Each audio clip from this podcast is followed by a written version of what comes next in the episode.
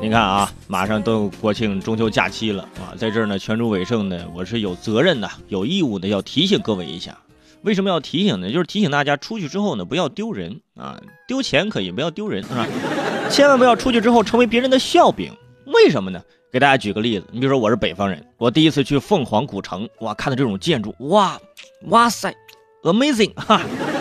我旁边湘西的同学就一阵冷笑，啊，当我同学去到山西的乔家大院，哇塞，哇，amazing 是吧？我就笑而不语了。哎，我们自己见惯了的东西呢？哎，如果别人觉得很神奇，哎，你就会觉得很可笑啊。所以大家出去呢，一定要淡定啊，显得自己是见过世面一样。啊，比如说你假期去内蒙古大草原，是不是？不要见了马就各种拍照哇，各种拍照，在人家内蒙人的眼里啊，这马就相当于人家那共享单车，你知道吗？真的，你可能看到马兴奋的不行，哇，好大一匹马呀啊，人家就会告诉你，啊，我们这儿的学校体育课就是教骑马。这个时候你一定要克制自己。啊，淡淡的说一句，哈，哦，我知道啊，知道啥呀？我也是刚知道的，在朋友圈刷到，说的是别人家的体育课，今年起，内蒙古呼和浩特市将有四十一个班级呀，超过两千名在校中小学生将参加马术体育课堂。课堂开设就是为什么呢？学马术呢，就是为了增进孩子们对这个民族文。文化的一个感知啊，在与马匹的接触当中啊，有助于塑造孩子们关爱、坚韧啊、尊崇自然的一个美好性格。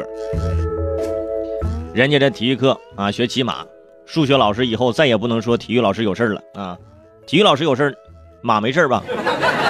对吧？是不是？结合这个马，他们的各门课程都可以啊，别开生面的展开。数学题就可以这么这么出啊，一只小马每分钟走两百米。老马每分钟走三百米。这天呢，小马离家出走，先向东走了十分钟。请问老马什么时候能见到小马？有些人开始验算了数字。哎呀，向东走，然后老马追，然后这算出答案，直接告诉你们答案，别算了啊！呃，内蒙人给的答案是，呃，什么时候这个小马会这个跟小马呃跟这个老马会遇遇见呢？会碰上呢？就是在小马饿了的时候啊，他自己会回来。那。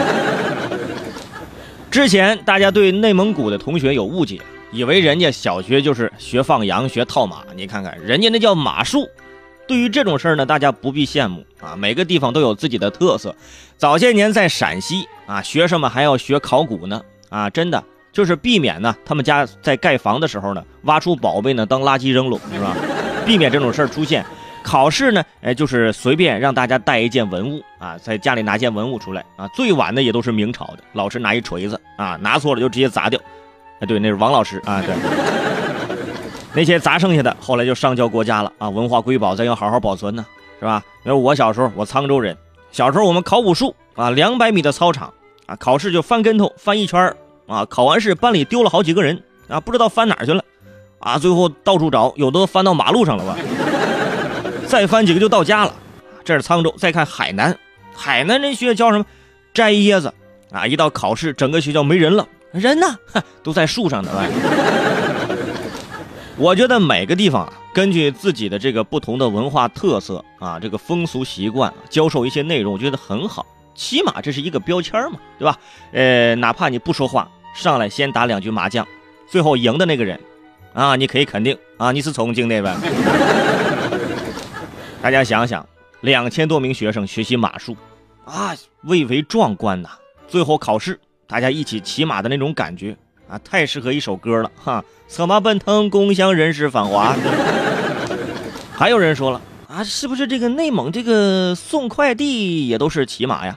哎，这个还真是啊，给草原的朋友送快递，有的时候呢，呃，有些路段呢，真的是需要骑马的啊！你骑电动车肯定不行，草原那么大。